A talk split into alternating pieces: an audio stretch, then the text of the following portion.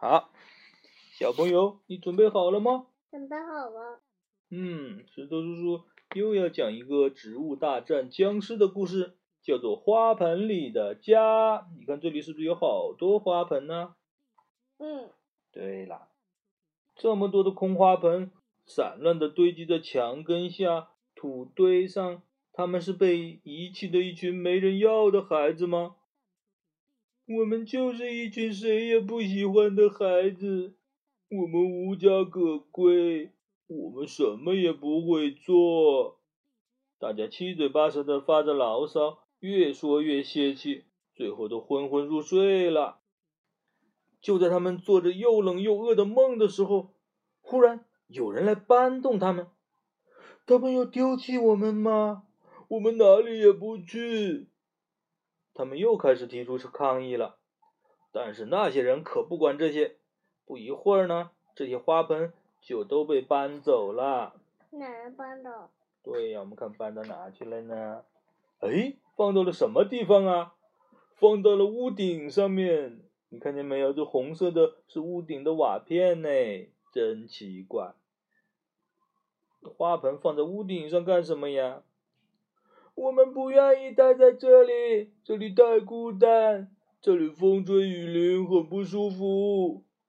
花盆们又开始大喊大叫了，但是那些人把他们放在这里以后，就不再理他们了。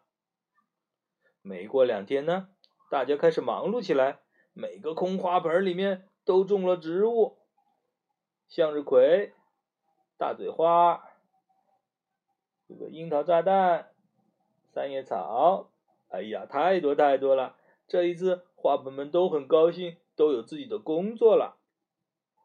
原来自己可以让每一种植物都在自己的怀抱里发芽开花呀！那些植物都很感谢这些花盆，都说花盆是自己最幸福的家。在这个家里面，它们可以越长越大，它们可以让别人欣赏它们的美，还可以消灭那些可怕的僵尸。什么？消灭僵尸？怎么会呢？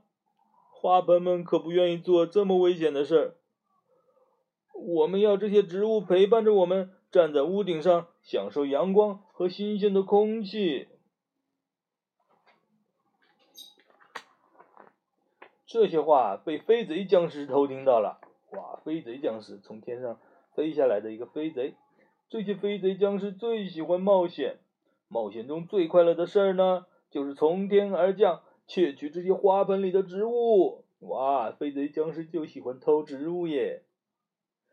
不久呢，灾难就降临了。这一天，屋顶花盆里的植物们正在聊天。向日葵说：“我有一种预感，飞贼僵尸要来窃取我们了。”豌豆射手也说：“是的，我也有这种感觉，我们要提高警惕。”可是花盆们呢，不在乎，他们散散乱乱的。坐在屋顶上说说笑笑。第二天早上呢，花盆们睡了一觉醒来，忽然发现多了几个空花盆，植物呢没了。什么植物？什么植物呢？忘了。怎么可以这样呢？把植物都丢了，一定是被飞贼僵尸给偷走了。飞贼僵尸啊！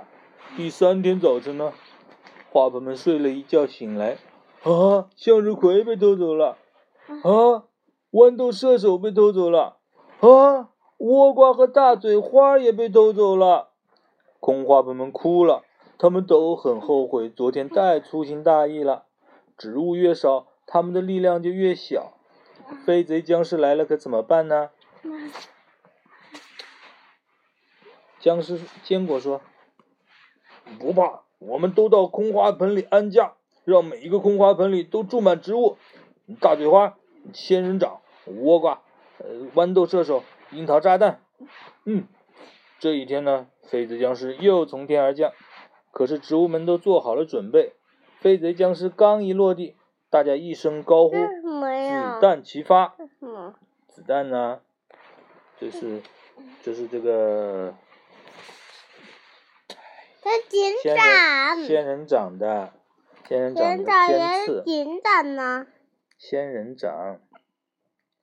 它子弹齐发，乒乒乓乓，轰轰隆隆的，飞贼僵尸大败。